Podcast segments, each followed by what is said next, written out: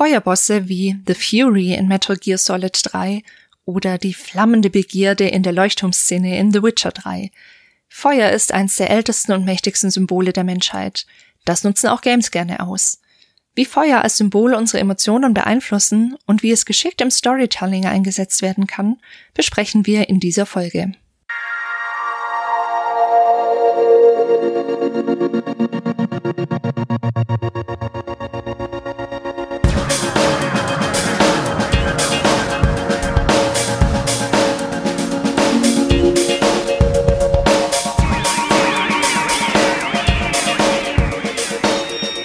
Herzlich willkommen, liebe Zuhörerinnen, zur 80. Folge des Behind the Screens Podcasts.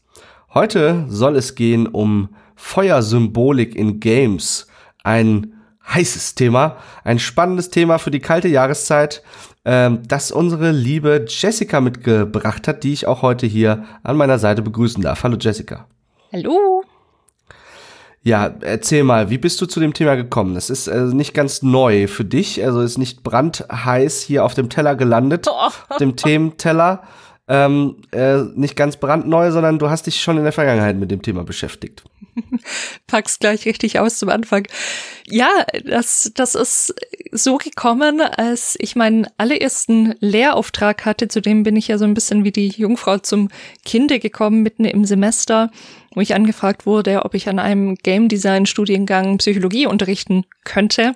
Mm, da hatte ich überlegt, Mensch, was wären denn irgendwie interessante Themen? Und natürlich sind mir Podcast-Themen von uns eingefallen, aber dann kam ziemlich schnell auch das Thema Symbolik auf, weil ich ja einen psychotherapeutischen Hintergrund habe in jungianischer Psychologie und da spielt Symbolik eine ganz große Rolle, also im Rahmen zum einen natürlich von, von Traumgeschehen, aber auch von Kunst und ja, anderen bildlichen Auseinandersetzungen und da dachte ich, Mensch, eigentlich ist das was, was in so einem visuellen Medium wie Spiele eben auch sind, doch eigentlich ein total wichtiges Thema ist. Ja, es ist spannend, also ich finde Symbole äh, spannend, weil also die Beschäftigung mit Symbolen und so erstmal das, das Suchen nach Symbolen, das Erkennen von Symbolen in Spielen und dann der Versuch einer Deutung, das sind so Beschäftigungen des Geistes, die äh, mir und ich weiß auch von anderen äh, Freude bereiten einfach. Also wenn man dann äh, Zusammenhänge herstellt äh, von äh, von einem Zeichen, das sich einem offenbart, zu einem äh, zu einer anderen Sache, zu dann dann ist das wie so ein kleiner Aha-Effekt, ein kleines Heureka vielleicht und äh, das spricht einen auf so also spricht mich auf so einer intellektuellen Ebene an und das ist ja äh, sagen wir eine Motivation, mit der man sich eben auch Spielen nähern kann, ist ja nicht nur die reine Unterhaltung, sondern äh, auch eine sagen wir mal Unterhaltung des Geistes im Sinne einer ähm, ja eben einer intellektuellen Auseinandersetzung auch. Und äh, so wie jede Kunst, ne, wie es in der Literatur äh, vor Symbolen nur so wimmelt oder in, äh, in der Malerei oder in, und so weiter, äh, selbstverständlich, wenn man Videospiele als Kunst eben auch anerkennt, ist es natürlich ganz klar, dass dort Symbole auch eine wichtige Rolle spielen können.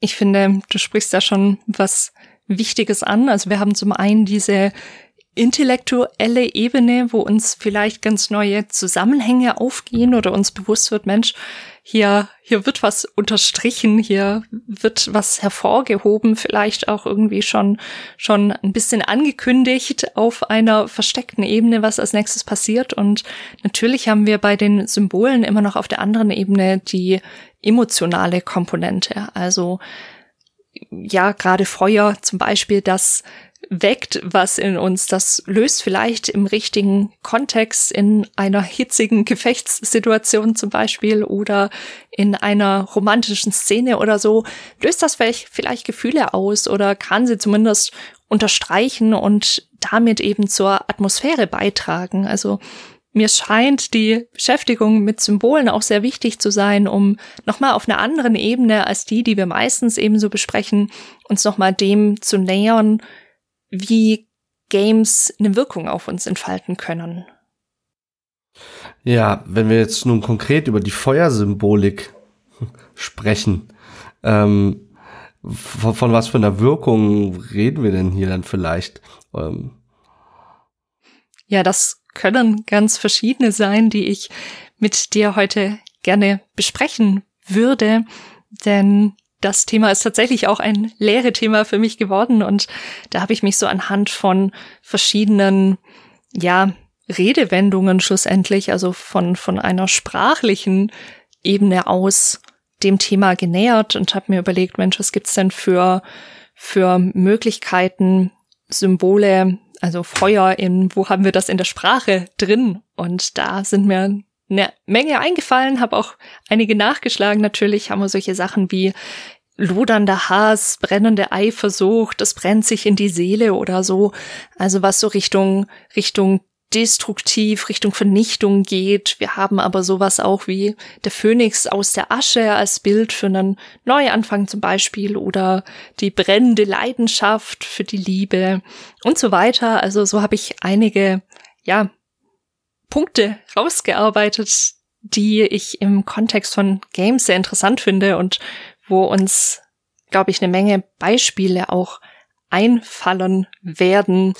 Ich glaube, also es ist ja auch kein Zufall, dass, sagen wir mal, du dich auch über die sprachliche Ebene diesem Thema äh, Symbolik, ähm, Feuersymbolik in dem Fall auch genähert hast, weil äh, Jessica, du hast ja so von uns aus dem Podcast-Team am, am stärksten einen psychotherapeutischen Hintergrund. Und das Material, mit dem man arbeitet quasi als Psychotherapeutin, ähm, ist ja nicht, nicht ausschließlich, aber ist ja vielfach auch sprachlich basiert quasi. Man arbeitet mit dem, was die Patienten und Patientinnen einem erzählen, versucht gegebenenfalls aber auch äh, hinter die, diese Dinge zu schauen, die vordergründig dort erzählt werden, hinter die Wörter, um eben auch ähm, möglicherweise versteckte Bedeutung und so weiter aufzudecken und so. Und das ist also vielfach ein, ein Sprach, ein sprachbasiertes Arbeiten letztendlich nicht nur. Man interpretiert natürlich auch so Regungen im Gesicht und äh, der Gestik und so weiter, aber also ist schon äh, sehr ergiebig, einfach ähm, sich mit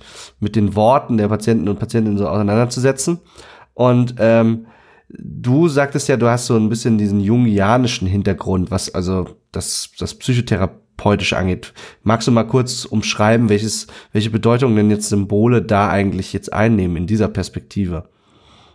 Mhm. Also die jungianische Therapie ist ja ursprünglich aus der, ja, oder ist immer noch ein, ein psychoanalytisches Verfahren. Jung war ein Schüler von Freud und hat sich aber in einigen sehr zentralen Punkten mehr und mehr von Freud distanziert. Das kam dann auch wegen ganz verschiedener Meinungsunstimmigkeiten und anderer Geschichten dann an einem bestimmten Punkt auch zum Bruch zwischen den beiden. Und ein Thema, in dem sich die beiden eben ganz stark unterscheiden, ist das auch wie mit ja, Symbolen, mit, mit Kunst, mit Träumen, mit all diesen eher bildlichen Sachen umgegangen wird und mit dem, wie man das deuten kann, weil hm, Jung eine ganz eigene Traum Deutungstheorie, würde ich mal sagen, entwickelt hat. Und ein wichtiger Aspekt, nur um den einmal kurz angerissen zu haben, ist der, der glaube ich auch für später vielleicht nochmal relevant werden kann, die Idee, dass es zwei Arten gibt, wie man Träume deuten kann. Das eine, das wäre so eine objektstufige Deutung. Das ist das, was auch die Psychoanalyse allgemein meistens als solche anerkennt. Also wenn ich jetzt zum Beispiel, keine Ahnung, von meinem Chef träume oder von meiner Chefin, dass es dann um irgendwas in der Beziehung zu dieser realen Person geht. Und Jung ist noch einen Schritt weiter gegangen und hat gesagt, wir können Träume aber vielleicht auch so verstehen, dass alles, was in diesen Träumen passiert, quasi ein Abbild unserer selbst ist. Also dass die Figuren, die uns begegnen, zum Beispiel eben innere Anteile von uns sind und eben nicht sich auf das Außen beziehen müssen. Selbst wenn die Figur jetzt in Form zum Beispiel meiner Chefin oder meines Chefs auftritt, kann es sein, dass es um einen Persönlichkeitsanteil von mir geht, um ein Bild vielleicht, um was, was sich da quasi was nach oben kommt und mich auf die ein oder andere Art beeinflussen möchte. Und das nennt sich subjektstufige Traumdeutung und ich glaube, das wird für manche Fälle, die wir uns nachher anschauen, wo wir, wo wir Videospielcharakteren begegnen, wie zum Beispiel Sebastian Castellanos in The Evil Within, da habe ich so das Gefühl, ist das eine, eine Theorie, die uns nochmal nützen kann. Und Jedenfalls, um diese Träume zu deuten, ist es natürlich dann ganz wichtig, sich anzuschauen, was, was ist da eigentlich drin? Also was, was sind da für Bilder? Gerade in der jungianischen Therapie geht's auch viel drum, sowas dann zu malen oder in irgendeine Form von künstlerischen Ausdruck, sage ich mal, zu bringen. Und da spielen jetzt eben, da kommen die, die Symbole in ihrer Bedeutung mit rein. Und was ganz wichtig ist in diesem jungianischen Verständnis ist, dass mh, hm, ein Symbol immer mehrdeutig ist. Das ist das Problem, dass wir oft in Traumdeutungsbüchern oder auch einigen Websites finden. Da steht irgendwie hier, du hast von Zähnen geträumt, die ausfallen, das hat genau diese eine Bedeutung. Oder du hast von einer Katze geträumt und das hat genau diese eine Bedeutung. Und die jungianische Psychotherapie sagt eben, das ist super unterschiedlich. Ein Symbol zeichnet sich eben gerade dazu dadurch aus, dass es mehrdeutig ist in im Vergleich zu einem Zeichen zum Beispiel, das eben, wo man sich auf eine Art von, von Bedeutung irgendwie festlegt. Ja, wir haben irgendwie eine Flagge als Zeichen für einen Staat oder wir haben irgendwelche Verkehrszeichen, die können wir erkennen, weil wir uns irgendwie drauf verständigt haben, das ist das Zeichen dafür. Aber bei Symbolen, die sind eben immer sehr, sehr mehrdeutig und können in unterschiedlichen Bedeutungskontexten, unterschiedlichen persönlichen Kontexten ganz unterschiedlich auftreten. Deswegen vorhin auch mein kleiner Ausschweif dahin, wie wir Feuer vielleicht im Rahmen von Games verstehen können, eben in ganz vielen verschiedenen Kontexten und Bedeutungen. Nun gibt es ja aus verschiedenen äh, Ecken auch innerhalb der Psychotherapie äh, durchaus Kritik an, sagen wir mal, der, äh, der Beschäftigung mit Symbolen ähm, im Rahmen der Psychotherapie, weil die so ja letztendlich ja äh, so offen zu interpretieren sein. Keiner weiß ja genau, was die wirklich bedeuten. Ist ja irgendwie Auslegungssache der Psychotherapeutin letztendlich. Ne, insbesondere aus der Verhaltenstherapie hört man vielleicht dann solche ähm, Einwände. Ähm, was würdest du, was würdest du denen entgegnen, warum es vielleicht trotzdem lohnenswert ist, sich äh, damit zu beschäftigen, auch wenn hm. es vielleicht nicht im, äh, sagen wir mal, in Kategorien von absoluten Wahrheiten und von eindeutigen Bedeutungen äh, vielleicht ähm, verhandelt werden kann, das Thema Symbole. Also ganz, ganz wichtig ist natürlich, dass der Patient, die Patientin die Deutungshoheit hat. Also ich kann nicht hergehen und sagen, aha, dein Traum bedeutet dieses und jenes. Ich habe das jetzt hier irgendwie fancy analysiert, weil ich ja so lange in Ausbildung war und mich damit beschäftigt habe und dir sagen kann, was dein Feuertraum genau bedeutet.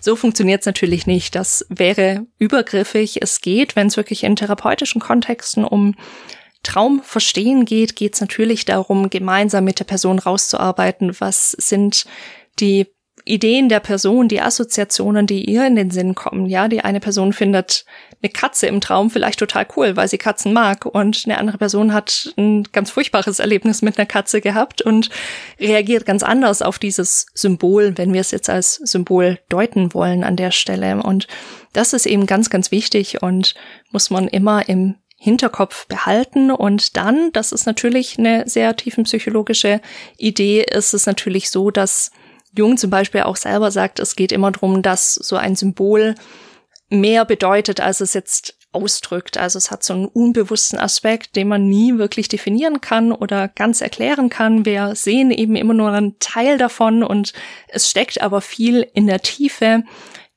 das aber irgendwie doch auf uns wirkt und emotional auf uns einen Einfluss hat und uns vielleicht auch in unseren Gedanken beeinflusst.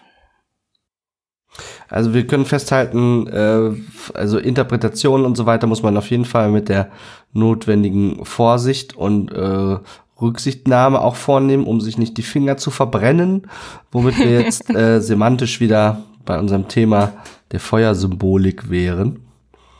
You did it again.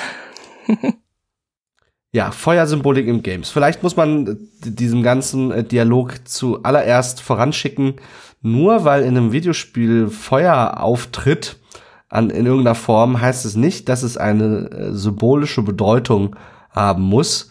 Ja, es gibt jede Menge Feuer in Videospielen, äh, welche, sagen wir mal, auch mit, mit aller Mühe, äh, welchem keine symbolischen, kein symbolischer Gehalt zugewiesen werden kann, vielleicht.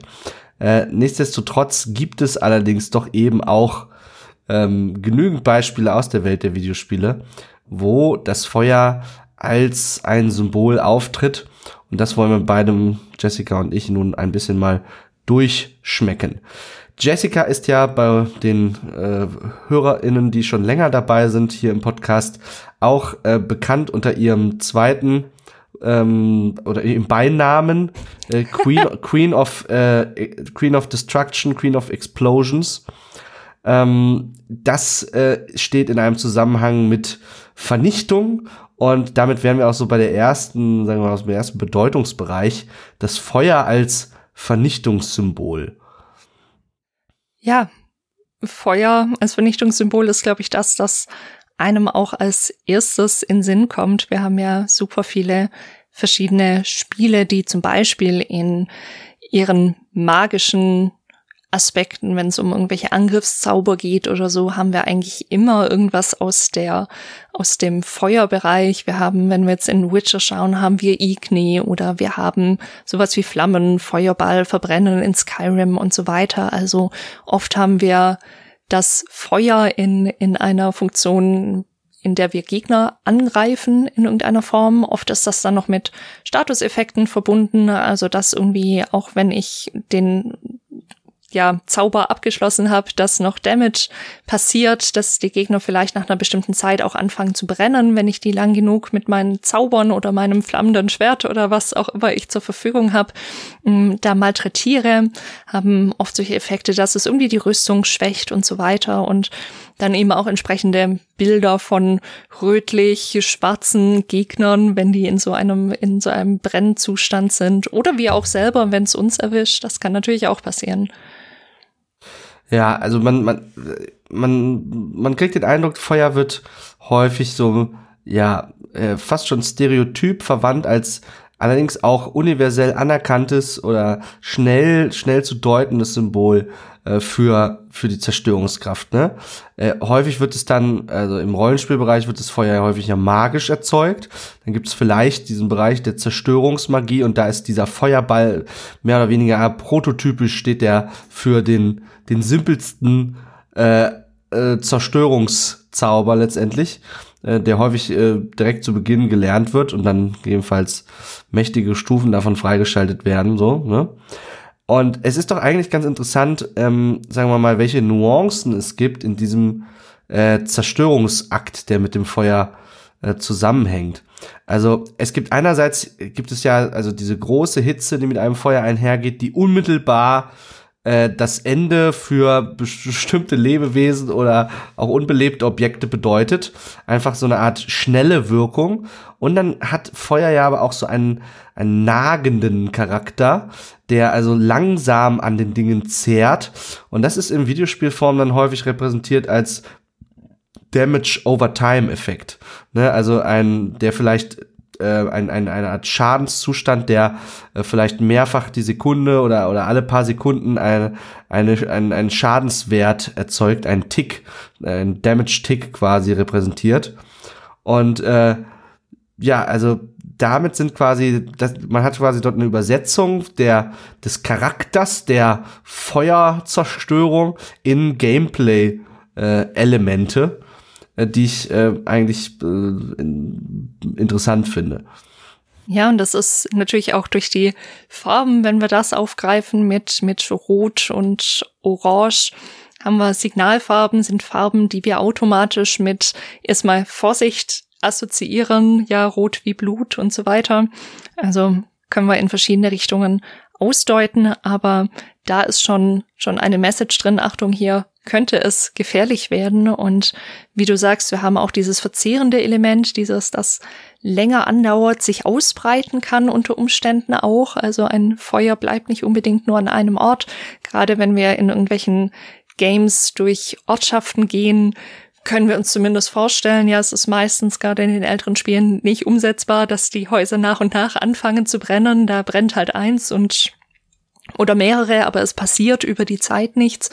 Aber es ist doch sofort mit diesen Bildern assoziiert. Hier geht sehr, sehr viel kaputt und was übrig bleibt, ist, ist verbrannte Erde. Ja, äh, häufig rücken auch Feuer, rückt das Feuer in verschiedener Form ja auch den, äh, den Videospielfiguren zur Leibe.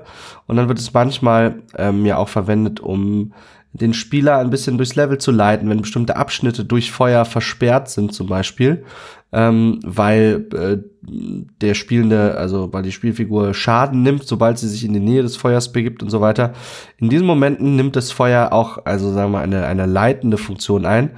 Der zerstörerische Charakter bewirkt, dass man sich von dem fernhält und durch das Fernhalten die Bewegung weg zum Feuer heißt automatisch hin, woanders hin, in eine andere Richtung. Und das gibt dem, ja, das gibt eine Richtung vor, die gegebenenfalls dann eben intendiert ist von den äh, DesignerInnen, äh, um die, den Spielenden durch die Spielwelt zu leiten. Ich meine, das ist der Klassiker irgendwie, dass man äh, vielleicht auch ein Objekt der Begierde ist irgendwie hinter einer Feuerwand verborgen. Man kommt noch nicht ran, man muss erst ein Rätsel lösen oder so, ähm, um ähm, um dahinter zu äh, gelangen, hinter diese Barriere. Ähm, also auch das eine, also eine Gameplay-Funktion von Feuer. Hm, oder auch in irgendwelchen Zombie-Apokalypsen sehr gerne, wenn irgendwie die Stadt brennt und hinter uns sind irgendwelche Gegner und wir können nur wegrennen, dann ist sehr, sehr klar, okay, überall wo es hell ist und, und brennt, da geht's auf jeden Fall nicht weiter. Wir suchen bestenfalls auch was Helles ja, meistens ist es irgendwie doch angeleuchtet, wo man eigentlich hingehen soll. Selten muss man irgendwie durch, durch die Dunkelheit klettern. Also Thema Aufmerksamkeit auch wieder, worauf wird unsere Aufmerksamkeit gelenkt und so weiter. Und auch da haben wir eben den Effekt, okay, hier geht's definitiv nicht weiter. Das Spiel wird mich höchstwahrscheinlich nicht zwingen, hier durch eine Feuersbrunst zu springen. Aber nicht nur in diesen Bereichen haben wir Feuersymbolik, sondern natürlich auch in ganz vielen Spielern, die Feuerbosse zum Beispiel uns auftischen. Eigentlich immer sehr beliebt. Irgend, irgendein Gegner wird immer irgendwie brennen, irgendwelche Flammen speiern oder uns anderweitig mit Hitze quasi und Feuer versuchen zu Leibe zu rücken. Ich spiele gerade Lies of P und einer der ersten Bosse, denen man im Spiel begegnet, ist auch so ein, so ein Feuerofen-Automat-Puppe, die einem mit Feuer zu Leibe rückt. Das ist sowas, das ist irgendwie ganz intuitiv. Oder auch an Hellblade Senua Sacrifice ist, glaube ich, einer der allerersten Bosse, der Surd. So ein Feuergott in der nordischen Mythologie. Oder ja, noch viele andere Beispiele. Ich frage mal dich, Nikolas, fällt dir ein Feuerboss ein, an den du dich erinnerst? Ähm, also ich hatte ja mit, mit dem lieben Benjamin, äh, bin nach wie vor dabei, die Metal Gear-Reihe nachzuholen. Und ähm, dort waren wir zuletzt im dritten Teil angelangt, Metal Gear Solid 3, wo wir den Boss äh, The Fury begegnet waren, äh, welcher einen Flammenwerfer mit sich herumträgt. Und ähm, hier wird also, ist auch, sagen wir mal, vom äh, wie, wie, wie, wie der Director selbst sagen würde, vom Regisseur von Hideo Kojima ist auch vorgesehen, ein, ein, ein bemerkenswerter Zusammenhang zwischen dem Namen The Fury, welches eine eine Emotion beschreibt, der Charakterisierung dieses Bosses, der nämlich also wirklich von Wut, vor ähm, ja, äh, so nur so äh, strotzt, von Wut verzerrt wird äh, und dem Gameplay-Element dieses Flammenwerfers, der die äh, der Hauptfigur ähm, Naked Snake hier zu Leibe rücken. Und ähm, da ist also quasi, dort ist eben so ein ganz dieser basale Zusammenhang zwischen dem Feuer und ähm, sagen wir mal, unserer Gefühlswelt gegeben. Weil wir haben allein schon ganz viele Worte, um diesen, ähm, ja, um um unseren Gefühlen Ausdruck zu verleihen und unter ähm, Zuhilfenahme von Wörtern, die in irgendeinem semantischen Kontext mit Feuer stehen. Also entweder ist das sind das äh, sind das äh, Gefühle, die uns irgendwie innerlich auffressen, so wie das vielleicht ein Feuer tut, oder äh, wir verzehren uns nach irgendwem. Es brennt mir in der Seele, ja brennende Gefühle von Eifersucht und so weiter, der lodernde Hass. Ähm, das sind ähm, alles so ja ähm, Gefühlsäußerungen, die eben Charakteristika des Feuers äh, mit aufgreifen. Und es ist ja nicht so ganz leicht, über seine Gefühle zu reden manchmal. Jeder weiß, wie sich ein bestimmtes Gefühl anfühlt, aber es ähm, auszudrücken, ist manchmal nicht ganz leicht. Und dann sind es eben auch diese sprachlichen Symbole häufig, die ähm, einem dabei helfen, ähm, auf der, gegen, auf der gegenüberliegenden Seite dieses eines Kommunikationsaktes eben auch ein ein intuitives Verständnis davon, wie man sich fühlt, vielleicht auch hervorzurufen, äh, weil ne, jeder, das verbindende Element ist dann eben die äh, der Charakter des Feuers, der sich in der Gefühlswelt niederschlägt. Und genau das ist ja auch die Idee hinter der Symbolik, also dass es was universell Verständliches ist, dass wir eben nicht nur auf einen Kulturkreis bezogen verstehen können oder gar auf kleinere Gruppen, sondern dass eben im Gegensatz zu Zeichen, auf die man sich irgendwie verständigt, so ein Feuer zum Beispiel als Symbol für Wut universell mehr oder weniger eben auch verständlich ist. Und ich finde diese Geschichte von The Fury ja sehr interessant. Also Fury war ein Astronaut und bei dem Wiedereintritt in die Atmosphäre in, in seiner, wie nennt man das denn? Rakete ist das dann nicht mehr, oder? Egal. Also er ist irgendwie mit, mit, mit so einer Kapsel zurück auf die Erde gekommen und da ist was schiefgegangen und im Wiedereintritt in die Erdatmosphäre ist er quasi fast verbrannt und das war so eine Art Nahtoderlebnis und er hat sich dabei eben selber in Flammen stehen sehen und das Spiel erklärt das nicht genauer, aber es ist quasi dann das Feuer so zu seiner Obsession geworden. Und er war so wütend darüber, dass es immer noch am Leben zu sein. Und dieser, dieser Zorn, diese Wut, die sind jetzt eben das, das uns da entgegen schlägt in den Flammen aus seinem Flammenwerfer. Er sagt da auch an einer Stelle, The flames of my rage will incinerate you. Also die Flammen meines Zorns werden dich einäschern oder verbrennen. Also auch da greift, greift er das eben wieder auf und ist quasi die Lebensgeschichte von ihm und die Wut darüber, noch am Leben zu sein, wegen seines Gefühls eben eigentlich hätte ich da sterben sollen, die ist so groß geworden, dass sie jetzt eben so stark den Weg nach außen in diesen Ausdruck durch die Flammen findet. Ja, das ist ähm, für mich als, ja, sag mal, psychotherapeutischen Laien irgendwo, äh, für mich steckt da schon so eine bemerkenswerte Komplexität drinne, in dem Sinne, ähm, also er ist wütend darüber, überlebt zu haben, ne? Er, auf wen richtet sich die Wut letztendlich? Er, er, möglicherweise auch ein Teil gegen sich selber, ja. Und aber äh, diese wird jetzt nun trotzdem nach außen, man könnte projiziert sagen, und äh, symbolisch über den Flammenwerfer auch nach außen geschossen quasi auf äh, ne, die Wut richtet sich auf alles letztendlich äh, in seiner Umgebung, möglicherweise aber auch nur als Stellvertreter für äh, die Wut auf sich selber, möglicherweise dort. Und also, äh, das heißt also hoch, hoch symbolisch, hoch, ähm, äh, ja, eine hochkomplexe Emotion, die hier auf einmal äh, möglich wird, auch künstlerisch äh, mit den Mitteln eines Videospiels irgendwo auch darzustellen ohne das quasi ganz banal auszusprechen und auszubuchstabieren zu müssen, was jetzt ähm, das Leiden letztendlich auch ist, dieses ähm, interessanten Charakters.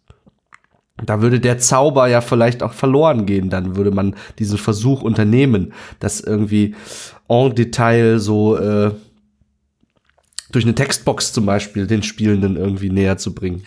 Gerade wollte ich sagen, wenn, wenn man einfach wirklich die Spannung aus einer Situation nehmen möchte, wenn man es wirklich trocken auf die intellektuelle Schiene den Leuten um die Ohren hauen möchte, dann ist die Textbox der richtige Weg, das zu tun. Wir lesen erstmal einen ganz langen Artikel darüber, warum The Fury jetzt eigentlich wütend ist und so und dann steht er irgendwie da und sagt, hey, ich bin wütend.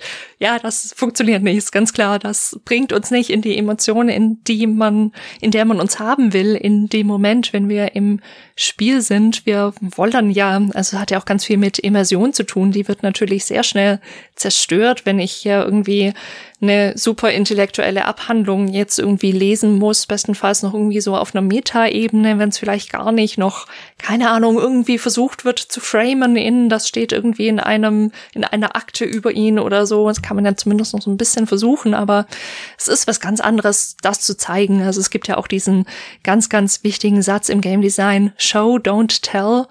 Also versuche es quasi durch, ich sag mal, audiovisuelle Mittel zu vermitteln, bringen das Gefühl rüber, bringen die Leute nicht auf diese intellektuelle Ebene, weil da willst du sie wahrscheinlich gerade gar nicht haben. Du willst, dass sie Emotionen erleben, gerade in so einem Actionspiel. Ist was anderes, wenn ich sage, boah, ich habe jetzt irgendwie Bock, hier die Lore in Skyrim zu lesen und ich nehme jetzt den Abend Zeit, mich in meine Bibliothek in einem meiner zehn Häuser zu verschanzen und mich da durch die Bücher zu klicken. Das kann ich machen, aber da bin ich in einem anderen Zustand, als wenn ich hier gerade The Fury begegne. Da will ich nicht intellektuell sein, da will ich in den Kampf gehen, da will ich mich gestresst fühlen, da will ich mich bedroht fühlen durch diese Flammen. The Fury reiht sich also ein in eine Reihe von Feuerbossen, die also irgendwie mit Feuer assoziiert sind.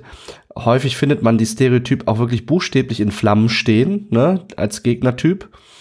Äh, da, da kommt mir gerade der Gedanke, weil wir auch so bei, bei, bei Selbst, vielleicht bei, bei Selbsthass waren an der Stelle. Ähm, wenn man selbst in Flammen steht, ist eigentlich ja, sagen wir mal, ein potenziell äh, selbstschädigender Zustand eigentlich, ne?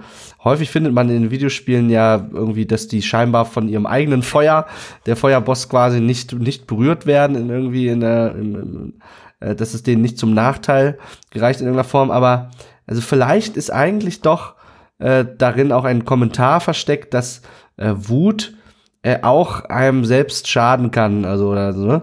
die Wut, die jetzt als Symbol äh, in dem Feuer steht, das sind ja häufig von sehr wütende Gegner, die dann dort in Flammen stehen und äh, als Boss sich einem offenbaren.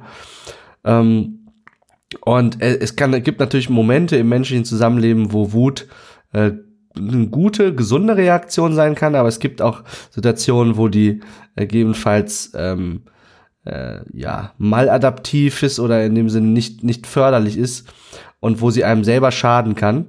Und ähm, ja das dann quasi also auch durch durch diesen Zustand des Brennens darzustellen ne, ähm, das Feuer ist letztendlich ja äh, ein äh, eine eine Naturgewalt die potenziell äh, den Körper schädigen kann. Mhm. Und wahrscheinlich kommt da eben auch dazu, wie du sagst, es ist nicht zielgerichtet bei ihm.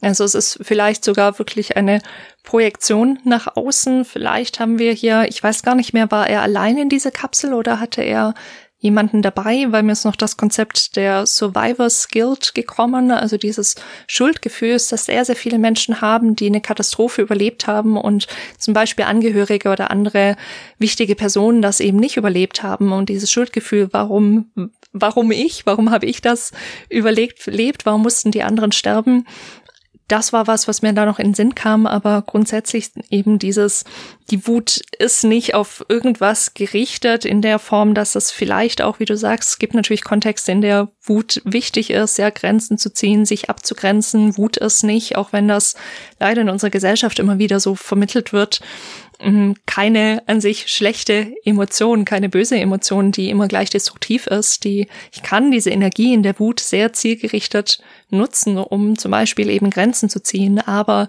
wenn es eben so so eine blinde Wut ist, so ein einfach nach außen gerichtet, ich sprühe auf alles Feuer, was was sich mir in Weg stellt, ich zerstöre damit auch die Möglichkeit, eben Heilung zu erfahren, mit anderen in Kontakt zu kommen, weil ich alles um mich rum zerstöre. Da geht viel kaputt, ja. Wenn du von On Fire sprichst, wir hatten in unserer Community bei den Menschen, die uns unterstützen auf Steady, denen erzählen wir im Vorfeld immer, was wir für Folgen aufnehmen, zumindest in den allermeisten Fällen. Wir arbeiten dran. Jedenfalls da hat es funktioniert und Connoisseur Samuel hat ein Beispiel eingeworfen, nämlich Overwatch. Das ist ja so ein Multiplayer-Ego-Shooter. Da spielen zwei Teams mit sechs Leuten gegeneinander und da gibt es so ein sogenanntes On-Fire-System und das funktioniert quasi so, dass man für bestimmte Aktionen, die man im Spiel macht, solche Feuerpunkte sammelt und wenn man eine bestimmte Schwelle erreicht hat, dann ist man eben on fire. Und das bedeutet und ist eben das Signal vom Spiel, okay, du machst hier was richtig. Ja, du trägst zum Spielfortschritt bei auf die eine oder andere Weise. Und da könnte man quasi sagen, okay, hier bedeutet on fire eben auch nochmal so ein Symbol für Macht und für Fähigkeit. Also hier geht's nicht nur drum, du richtest hier Schaden gegen die anderen, gegen das andere Team an. Das kann auch sein, ja, man hat ja Aufgaben zu erfüllen im Spiel, dass man dazu beiträgt. Und hier haben wir, finde ich, nochmal so diesen Aspekt von on fire bedeutet eben auch oder kann eben auch bedeuten, hey, ich, ich habe Macht, ich habe Fähigkeit. Ja, dieses On Fire, das, das, das ist ja häufig, sagen wir mal, damit wird ein Zustand bezeichnet, wenn jemand in so eine gewisse Form von Flow-Zustand vielleicht auch ist, wenn, wenn ein kleiner Erfolg zum nächsten führt, ne, und sich die aufkumulieren und man dann irgendwie sagt, oh wow, okay, der ist wirklich on fire. Und damit ist ja auch so eine Charakteristik des Feuers eben ähm, äh, angesprochen, nämlich dass eines zum anderen führt. Die eine Flamme führt zur nächsten, es breitet sich aus äh, bis hin zu einem so einer exponentiellen Wachstum äh, und äh, das quasi das kann auf symbolischer Ebene ja auch vielleicht eben der der Spielerfolg der Multiplayer Shooter sein ein Erfolg führt zum nächsten äh, es scheint einem alles zu gelingen man ist eben on fire ja. true ja, fand ich ein sehr schönes Beispiel. Danke, Samuel, fürs Einbringen dessen. Ja, das zweite Spiel, das ich, beziehungsweise dritte Spiel jetzt, das ich hier noch unbedingt einbringen möchte, ist das, das ich vorhin schon angeteasert habe, die Evil Within 2. Das ist ein ja, storylastiges Actionspiel, könnte man sagen. Und wir steuern sowohl im ersten als auch im zweiten Teil einen Polizisten namens Sebastian. Und der zweite Teil startet damit, dass er zu einem Hausbrand kommt, also sein eigenes Haus brennt und er muss davon ausgehen, dass seine Tochter, die sich zu dem Zeitpunkt eben im Gebäude befand, dass sie dabei ums Leben gekommen ist. Und er geht in dieses Haus rein, er hat hofft, dass er Lilly irgendwie doch noch am Leben findet. Wir müssen uns da dann eben durch umstürzende, brennende Balken und so weiter durchkämpfen, bis wir dann in die obere Etage kommen, wo wir Lilly dann eben auch tatsächlich treffen, die erst sehr nett zu ihm ist und dann also ihm um den Hals fällt und plötzlich geht sie in Flammen auf und macht ihm Vorwürfe, dass, dass er sie hat sterben lassen. Und in dem Moment ist natürlich klar, okay, es ist ein Traum, es ist nicht die Realität, die da passiert. Er wacht auch im nächsten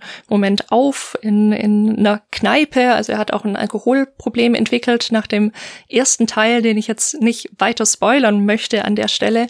Jedenfalls ist, ist er in dieser Situation, meine Tochter ist tot und ich habe das zu verantworten. Ich war nicht für sie da, ich konnte sie nicht retten. Und das hat ihn quasi da in, in diesen Alkoholmissbrauch geführt. Und mh, mm, die Story ist relativ komplex. Ich spoiler die jetzt nicht weiter, so gut es geht.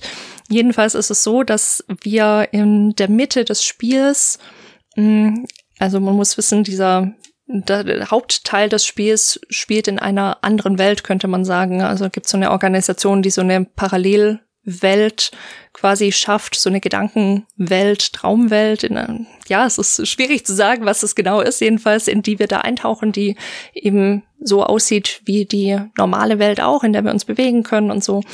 Und da ist er im Spiel an einer Stelle und ist in einem Raum und die Wände fangen an, dass da so eine Flammenschrift auftaucht und sich da so Sätze so richtig einbrennen wie You are a failure, your daughter is lost because of you und so weiter. Also ganz viele so Selbstvorwürfe, die da plötzlich auftauchen, die sich so einbrennen, quasi, wie man vielleicht auch sagen würde, das hat sich irgendwie so in die, in die Seele eingebrannt. Mhm. Ein Stück später trifft er noch auf so einen Feuermann, der ihm dann so die Kehle zuschnürt. Da könnte man jetzt zum Beispiel sagen, okay, das sind, ist vielleicht auch eine Art von ja in einer Person manifestierten Selbstvorwürfen, die dann quasi so die Gestalt von dieser Feuerfigur annehmen und ihm die Kehle zuschnüren. Und eine letzte Szene will ich noch aus diesem Spiel schildern, weil ich das einfach wirklich beeindruckend finde, wie sich das durchzieht durch dieses ganze Spiel. Mm, da gibt's noch eine Szene, da läuft Lilly auch wieder in, in einer Art Vision oder Traum so auf ihn zu, macht ihm wieder Vorwürfe und während sie läuft, brennen sich quasi die, die Fußspuren in den Teppichboden ein, über den sie da so läuft. Und auch da hatte ich so das Gefühl, so mit, mit jedem Schritt brennt sich das irgendwie auch tiefer so in Sebastians Seele, dieses Ich habe meine Tochter im Stich gelassen. Meine Tochter ich konnte sie nicht retten. Das fand ich, fand ich sehr, sehr beeindruckend, wie, wie stark diese Szenen wirken. Und ich glaube, das hat eben sehr, sehr viel damit zu tun, dass hier mit diesem Feuersymbol argumentiert wurde, beziehungsweise das genutzt wurde, um das zu zeigen. Ja, es liegt nahe, dass hier dieser Charakter irgendwie, also eine traumatische Geschichte letztendlich hat. Und äh, Traumen sind ja letztendlich Verletzungen, der Seele, ne? Und die sind, sagen wir mal, nicht immer ganz offensichtlich, die, was diese Verletzung hervorgerufen hat, wenn sie einem begegnen, aber man, man sieht die Spuren dieser Verletzung quasi, wie sie sich in die Seele eingraben. Und das ist auch wieder, ja, sagen wir mal, nah an der Natur des Feuers. Ein Feuer hinterlässt Spuren, ja. Es äh, hinterlässt Spuren, es verschwindet nicht im Nichts, sondern es lässt etwas zurück. Es lässt ähm, verbrannte Erde zurück oder verbrannte Haut und äh, genau, und äh, nur quasi an den Spuren kann man schon darauf schließen, dass dort ein schlimmes, eine schlimme Zerstörung vielleicht stattgefunden hat, die zu einer Verletzung der Seele in dem Fall geführt hat. Ja? Die wieder dann aktualisiert wird, wenn dann diese Feuerbilder heraufbeschworen werden und damit zurückerinnert wird an das eigentliche Trauma, äh, die Zerstörung des Lebens der Tochter. Ja, hast du schön zusammengefasst. Also fand ich, fand ich sehr, sehr eindrücklich. Uns wird das Spiel auch nochmal an einer anderen Stelle heute begegnen, weil die noch mehr mit Feuer gemacht haben. Aber das fand ich so ein, so ein wirklich, ja, einschneidendes Beispiel dafür, wie, wie eben auch emotional wirklich eine, eine Story rüberkommen kann und die Message nochmal viel, viel stärker ist durch diese Flammen, als es jetzt einfach so gewesen wäre, wenn er da irgendwie durchläuft und ja, sagt sich irgendwelche Sätze, ah, ich, ich bin, ja, ich bin schuld, ich habe alles falsch gemacht und so.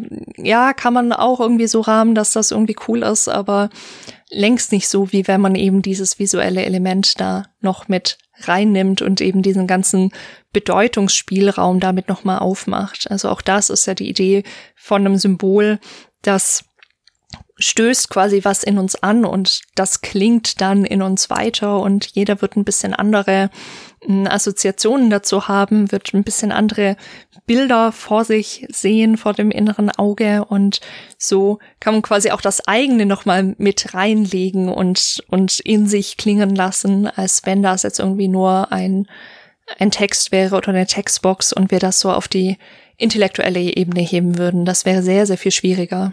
Hm. Ja, lass uns weitergehen. Wir haben noch ein paar Deutungsmöglichkeiten für das Feuer vor uns.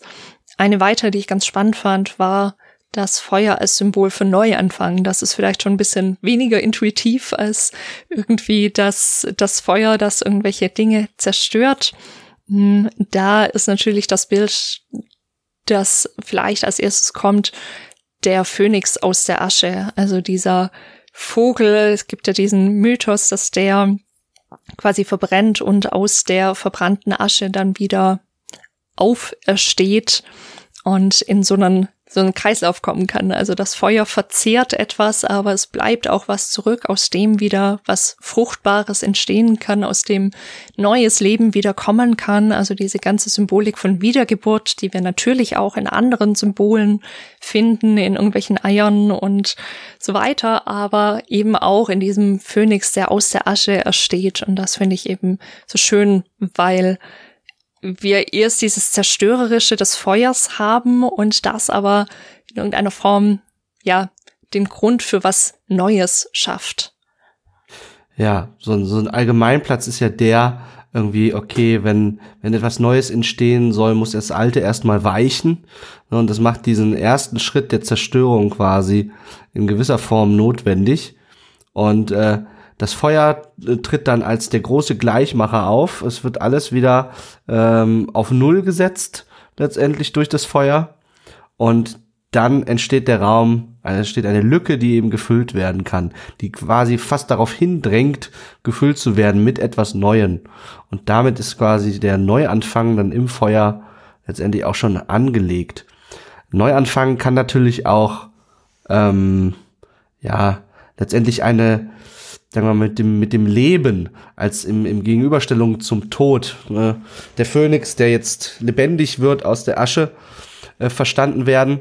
Und das knüpft an ja auch an ähm, Eigenschaften, die die Menschheit mit dem Feuer assoziiert, die eben etwas, etwas Lebensspendendes letztendlich auch ähm, beinhalten. Ne? Also äh, und das ist das, das, das, das glaube ich, das was, was was faszinierend ist an dem Feuer, dass das Nebeneinander von einerseits ähm, Potenzial zum Nutzen der Menschheit und andererseits äh, Potenzial für, für die Zerstörung der Menschheit, dass die so dicht beieinander liegen und in diesem Symbol des Neuanfangs eigentlich nirgendwo liegt es dichter beieinander. Äh, Leben und Tod und äh, Zerstörung und Wiederauferstehung. Ja.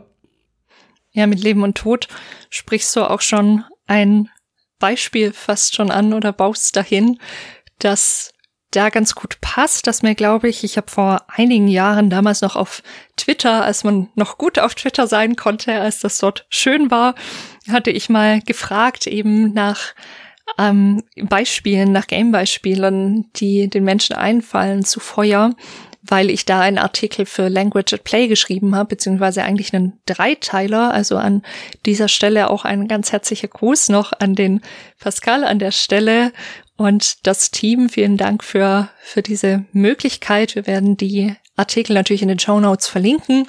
Da könnt ihr vieles von dem, was wir jetzt besprechen, auch nochmal nachlesen.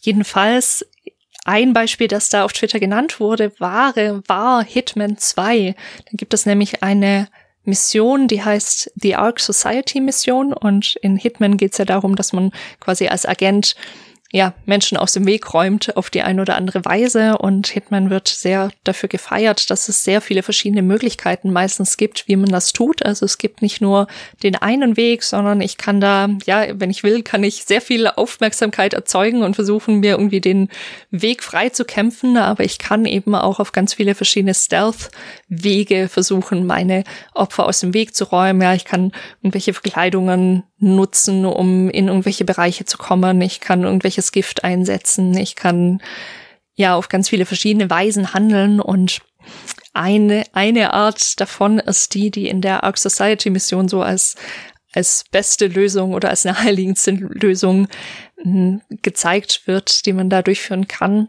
Und diese Arc Society, die hat so ein, ähm, so ein Treffen, quasi sind wir in einem ganz großen, ja, Außen, Bereich mit, mit einem großen Anwesen, auf der irgendeine Party stattfindet und da soll so eine Phönix aus der Asche-Zeremonie quasi stattfinden. Und da steigt eine junge Frau so in einen Käfig hinein, der dann eben in Flammen aufgeht und danach soll sie wieder unversehrt heraustreten. Und die Idee ist eben, Natürlich bleibt sie währenddessen da nicht stehen, sondern es gibt eine Tür in diesem Käfig, aus der sie dann eben den Käfig verlassen kann. In dem Moment, in dem der anfängt zu brennen, kann sie rausgehen, danach wieder rein. Und die NPCs sagen solche Sachen wie, ah, a stirring ode to rebirth and the enduring spirit of mankind. Ja, also ja, der, eine Ode an, an die Wiedergeburt und den überdauernden Spirit quasi der, der Menschheit. Also das wird auch wirklich so als Wiedergeburtsding gerahmt und die Frau ist jetzt eben das Ziel unseres Agenten und das naheliegendste ist natürlich dann einfach diese Ausstiegstür zu manipulieren, dass sie dann halt da nicht rauskommt wie geplant. Und das finde ich so ein spannendes Beispiel, weil eben diese Neugeburts- oder Wandlungssymbolik, wie man auch sagen könnte, ja, Feuer wandelt ja auch was, also Holz irgendwie in, danach habe ich Holzkohle, da hat sich das Ding verwandelt, nämlich was anderes als davor. Und hier wird quasi diese, diese Neugeburts-Phönix-Ding, das wird pervertiert und genau ins Gegenteil verkehrt. Also aus dem Wiedergeburtsding wird eben eine Todesfalle, wo dann eben keine Neugeburt am Ende steht. Das lässt sich ja also fast wie so eine Art Dekonstruktion, eine, naja, ein bisschen zynische oder aber eben auch ein naja, kritischer Kommentar. Äh, denn es, es ist ja die Frage erlaubt, muss, um damit etwas Neues entstehen kann, muss das Alte immer aus dem Weg geräumt werden auch. Äh, eine Perspektive, die, soweit ich weiß, in der Coaching-Psychologie äh, teilweise Anwendung findet, ist die, dass man, wenn man was verändern will in seinem Leben oder so, äh, nicht versuchen sollte, das Kind mit dem Bade auszuschütten und direkt alles wegschmeißen, was man hat, auch an, an inneren und äußeren Errungenschaften, sondern schrittweise ähm, überprüfen soll, was brauche ich, was bin ich äh, und so weiter, was bin ich wirklich, was brauche ich wirklich und nicht äh, alles direkt äh, verwerfen soll. Und äh, letztendlich ähm, ja, äh, letztendlich kann es also sein, dass äh, aus diesem Zweischritt der Zerstörung und der Wiedergeburt manchmal auf die Zerstörung einfach nichts mehr folgt. Ja, und in dem Falle äh, eine, eine Hoffnung, womit wir wieder vielleicht auch so einen anderen äh, Symbolbereich wären, wo, womit eine Hoffnung erlischt, ja, da ist es wieder das Wort, eine Hoffnung erlischt äh, darauf, dass äh, aus der Asche dann etwas Neues entsteht. Ähm, deswegen, ja, äh, fraglich, ob ähm, äh, ob äh, aus der Asche dann äh, jedes Mal ein Phönix äh, erstehen kann. Mhm. Also es ist kein Versprechen, dass das immer passiert. Ja. Ein zweites Beispiel, das ich mitgebracht habe, ist The Witcher 3.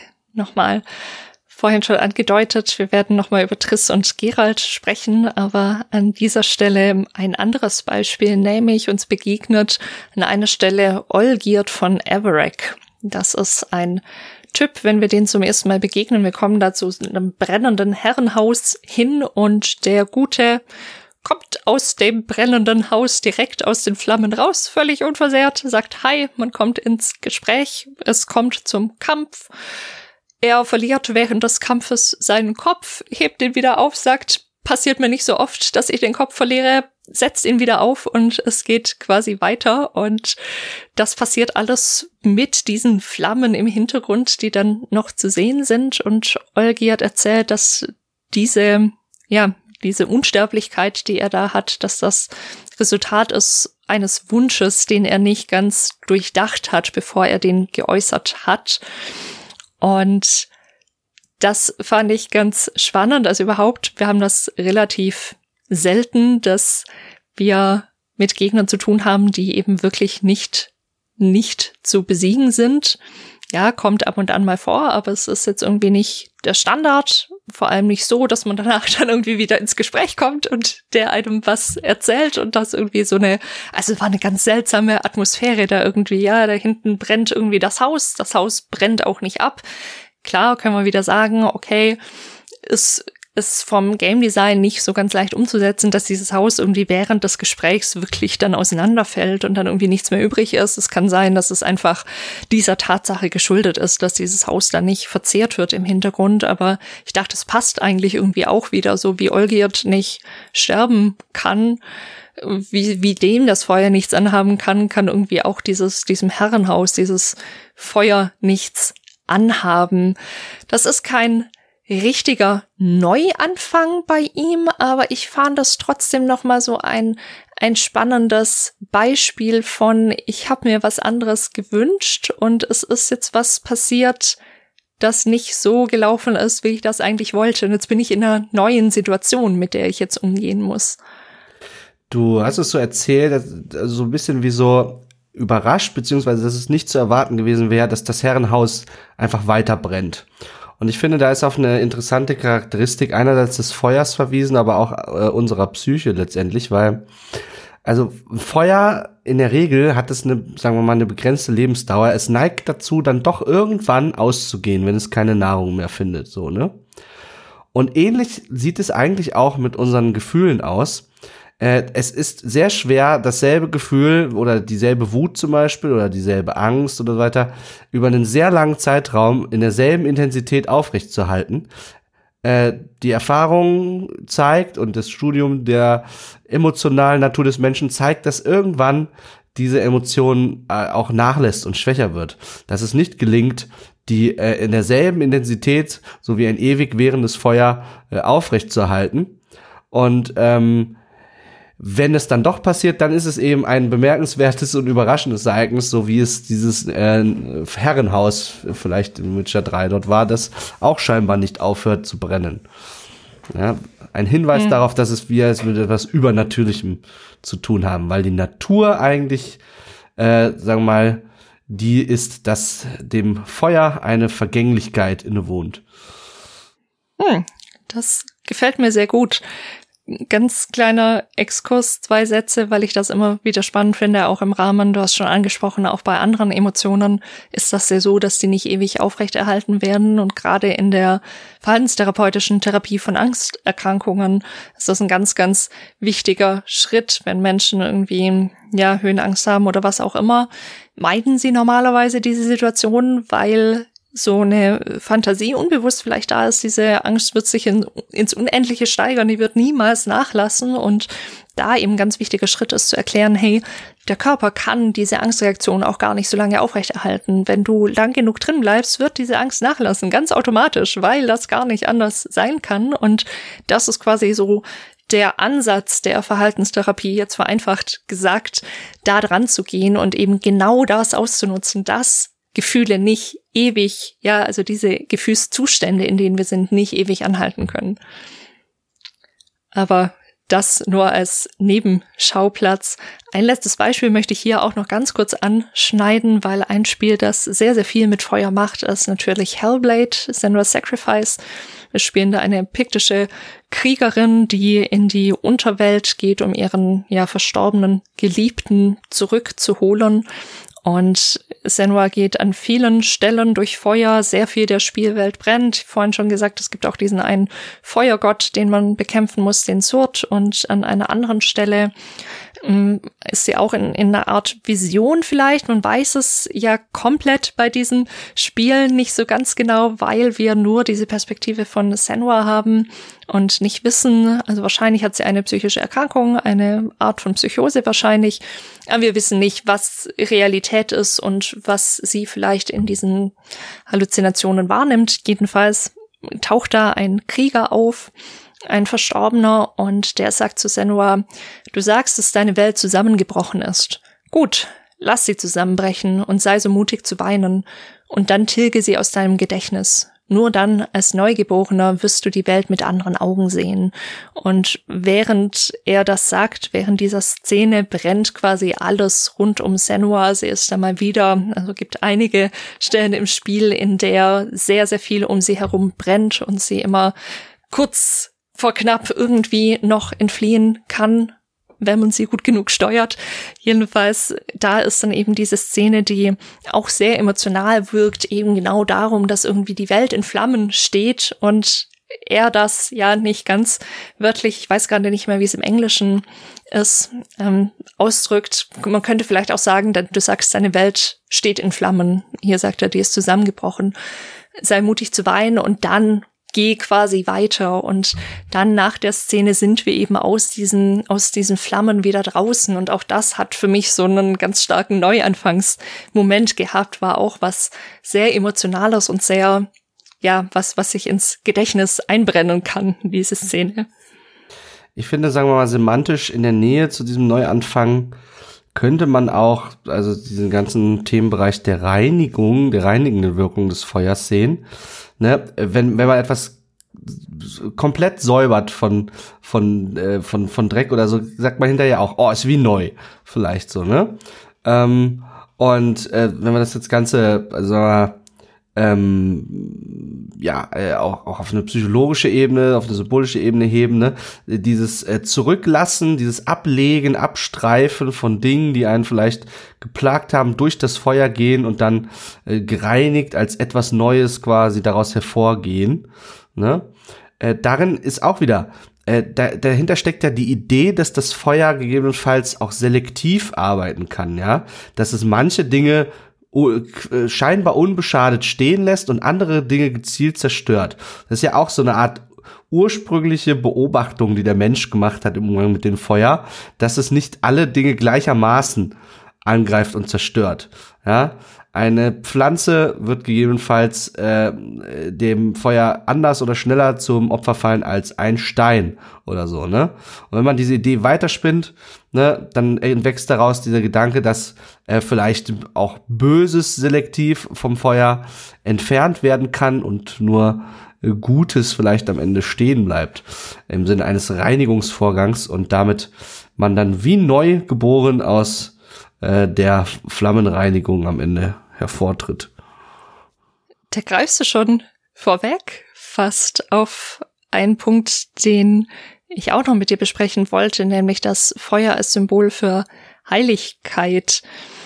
Denn auch in dem Kontext, so hast es gerade schon, dieses reinigende, ja, kann man natürlich auch fantasieren, ja, das Fegefeuer und so weiter, das ja so im im katholisch-christlichen, würde ich mal sagen, Kontext so diese Idee hat, wir müssen irgendwie nach unserem irdischen Leben erstmal von, von der Schuld irgendwie befreit werden von all diesen Sachen und dann bleibt bleibt also herausgebrannt, alles, was da nicht hingehört, irgendwie wie in so einem Schmelzofen, wo man, wo man das Gestein reinwirft und es dann von den, äh, dadurch dann von den Metallen trennt, die wir, die wir schlussendlich haben wollen. Also das Wertvolle kommt irgendwie am Ende raus und davor muss aber alles andere irgendwie weg sein und da können wir das irgendwie gezielt auch einsetzen und da ist mir auch noch mal was aus Witcher 3 eingefallen oder es hat, glaube ich, jemand auf Twitter genannt. Jedenfalls danke an der Stelle nochmal an alle, die damals mitgemacht haben. Mm, da ist es so in Witcher 3, dass wir einmal an eine Szene kommen, wo Anderlinge, also nicht menschliche BewohnerInnen in dieser Welt auf dem Scheiterhaufen verbrannt werden. Also ganz stark an die Hexenverfolgung angelehnt. Also hier leider ein negatives Beispiel für wir, wir müssen irgendwas reinigen. Und zuständig für diese Verbrennungen ist eine Gruppierung, die sich Tempelwache des ewigen Feuers nennt. Also wir haben einmal das Verbrennen und dann eben diese, das ewige Feuer, wo schon so dieses Heilige irgendwie anklingt und die verstehen die Verbrennung quasi als Säuberung und Reinigung der Bevölkerung. Also es darf quasi nur ein bestimmter Teil übrig bleiben und alle, die da nicht dazugehören, die sind wertlos, die müssen rausgeschmolzen werden und die nennen diese Flammen auch das heilige Feuer, das erleuchtet und läutert, sagen no evil can survive the holy fire. The holy fire enlightens, burns and cleanses. Also es brennt und es erleuchtet und es reinigt reinigt. Nie, nichts Böses kann diesem heiligen Feuer widerstehen. Und auch das ist irgendwie wieder so eine Pervertierung eigentlich von, von was, ja, was, was kann reinigen, das kann gut sein, aber in dem Fall eben hier werden Leben, unschuldige Leben vernichtet. Also im, im Falle, sagen wir mal, solcher inquisitorischen äh, Handlungen, äh, wenn wir, also wenn wir uns das anschauen, letztendlich sind das Handlungen der, der Ermächtigung über andere. Ne? Also man ermächtigt sich über andere hinweg zu richten, so wie es vielleicht äh, jetzt in diesem, äh, sagen wir mal, religiösen Kontext bleiben, wie es eigentlich vielleicht nur einem einem Gott zustehen würde.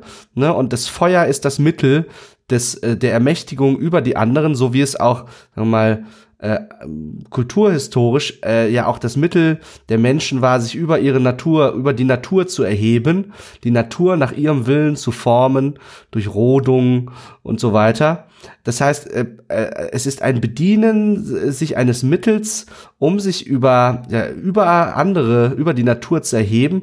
Und das kann natürlich, sagen wir mal so im, äh, im religiösen Kontext auch ähm, verstanden werden als ein sich hinaufschwingen in, in den Bereich des Göttlichen. Ne? Ähm, das Göttliche steht ja über der Natur. Und darin liegt aber die Gefahr auch einer Anmaßung, natürlich. Ne?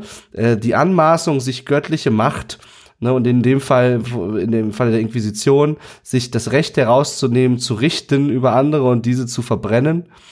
Und ähm, äh, nicht umsonst ist es, äh, sagen wir mal, die Anmaßung äh, des Icarus, der also da sich auch hinaufschwingt in göttliche äh, Sphären und äh, dem dann am Ende das Feuer der Sonne letztendlich äh, den Prozess macht und ihn wieder zurück äh, in irdische Sphären zurückversetzt. Also das Feuer einerseits als äh, als Mittel zum Hinaufschwingen, aber andererseits auch als göttliche Strafe letztendlich, das einen wieder erdet. Ähm, na, sehr, also man sieht sehr religiös, also religiös einiges äh, an symbolischen Dingen hier. Finde ich ein sehr schönes Beispiel. Da haben wir ja vorhin noch gar nicht so drüber gesprochen, aber selbstverständlich finden wir diese Symbole natürlich über die Menschheitsgeschichte hinweg in allen möglichen Erzählungen, in Mythen, in Geschichten aus den Religionen und so weiter. Also das eben auch wieder was zu diesem Symbole zeichnen sich dadurch aus, dass sie eben wirklich so so weltumfassend sind und über Tausende von Jahren sich in verschiedenen Geschichten und Mythen eben wiederfinden und ganz unterschiedlich natürlich auch gedeutet werden. Also zum Beispiel natürlich auch, wenn wir jetzt beim Feuer bleiben, haben wir im, wenn wir in jüdisch-christlichen Kontext schauen, natürlich so den brennenden Dornbusch zum Beispiel als so eine der ersten Erscheinungen des Feuers, mm, wo Gott quasi zu den Menschen durch einen brennenden Dornbusch, der aber eben auch nicht verzehrt wird in diesem Moment, spricht. Oder im Hinduismus haben wir Agni als Feuerform des Göttlichen. Also auch da ist natürlich das Feuer ein ganz, ganz wichtiges Element, um eine Heiligkeit und eine Übermenschlichkeit auszudrücken. Und nochmal, ich hatte schon angeteasert, The Evil Within wird uns nochmal begegnen hier. Das ist die Stelle, auf die ich hinaus wollte. Denn es gibt da einen seltsam anmutenden Typen, dem wir im Verlauf der Geschichte begegnen, der sich selber Father Theodore nennt. Also ein Vater, eine Vaterfigur, eine, ja, ähm, religiös, also da kommt schon was Religiöses rüber und der erwartet uns so in einem sakral anmutenden Raum, ja, so ein großer Raum, der schon irgendwie sowas, okay, hier, hier wird irgendwas Religiöses zelebriert, das wird sehr schnell klar. Und die Kamera schwenkt dann so von ihm so nach oben und da ist so ein kreuzartiges Symbol. Ja, also ist natürlich das Religiöse sehr stark hier auch angedeutet an der Stelle und das geht plötzlich in Flammen auf, was natürlich schon mal einen sehr heißen Auftritt irgendwie hinlegt und dann durch dieses Feuer quasi sehr, sehr eindrücklich in Szene gesetzt hat Theodore eine, Achtung, jetzt komme ich auch flammende Rede mit der er den Sebastian umstimmen will, ihm zu folgen. Also in, in dem, was, was Theodore quasi plant. Und das fand ich auch sehr eindrücklich gemacht. Und wenn ich mir vorstelle, dieselbe Szene ohne das Feuer, die wäre ziemlich langweilig gewesen. Aber durch dieses Brennen im Hintergrund, da ist gleich eine Atmosphäre gesetzt, da ist gleich noch mehr Immersion da. Da ist, ja, man ist viel mehr dabei. Es fesselt die Aufmerksamkeit. Das sieht cool aus und kommt was ganz anderes rüber. Ja, also ich habe auch immer mehr den Eindruck, je mehr wir darüber reden, Feuer als Symbol für Heiligkeit und so weiter, dass also auch dort wieder auf ja ein bisschen äh, auf die dualistische Natur des Feuers Bezug genommen wird. Feuer ist ja auch eine Lichtquelle und äh, Licht ist notwendig dafür eben, dass Schatten entsteht. Und eben genau diese Dualität aus Licht und Schatten findet sich ja eben auch dann in vielen Religionen wieder mit äh, dem Gott und dem Teufel und so weiter. Und letztendlich ist das, das Feuer äh, notwendig, äh, eben um diese Dualität überhaupt erst zu erzeugen. Ne? Das Feuer das Licht spendet, welches automatisch den Schatten äh, ruft. Finde ich auch sehr schön und leitet auch fast schon wieder zu, zu dem vorletzten Punkt ein, der mir in der Auseinandersetzung mit diesem Symbol einfiel, nämlich das Feuer eben genau im Kontext von Schutz natürlich in super vielen Survival Games auf ganz unterschiedliche Art. Wenn ich an sowas wie The Long Dark denke, zum Beispiel, das in der kanadischen Wildnis im Winter spielt, da ist das Feuer eine ganz wichtige Quelle sowohl für Wärme als auch zur Nahrungszubereitung, als auch für Licht natürlich, aber eben auch um Wildtiere fernzuhalten. Also Wölfe zum Beispiel kommen dann eben nicht näher, die können uns nicht angreifen, wenn wir an unserem Lagerfeuer sitzen.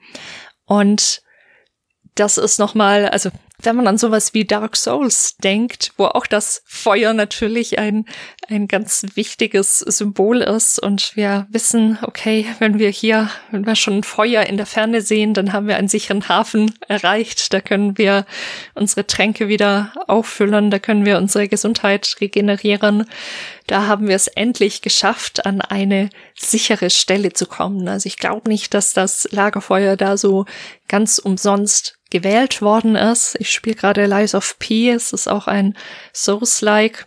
Und da sind es solche Stargazer, also solche, ja, ähm, Art Sternen, ja, wie heißt das, Teleskope.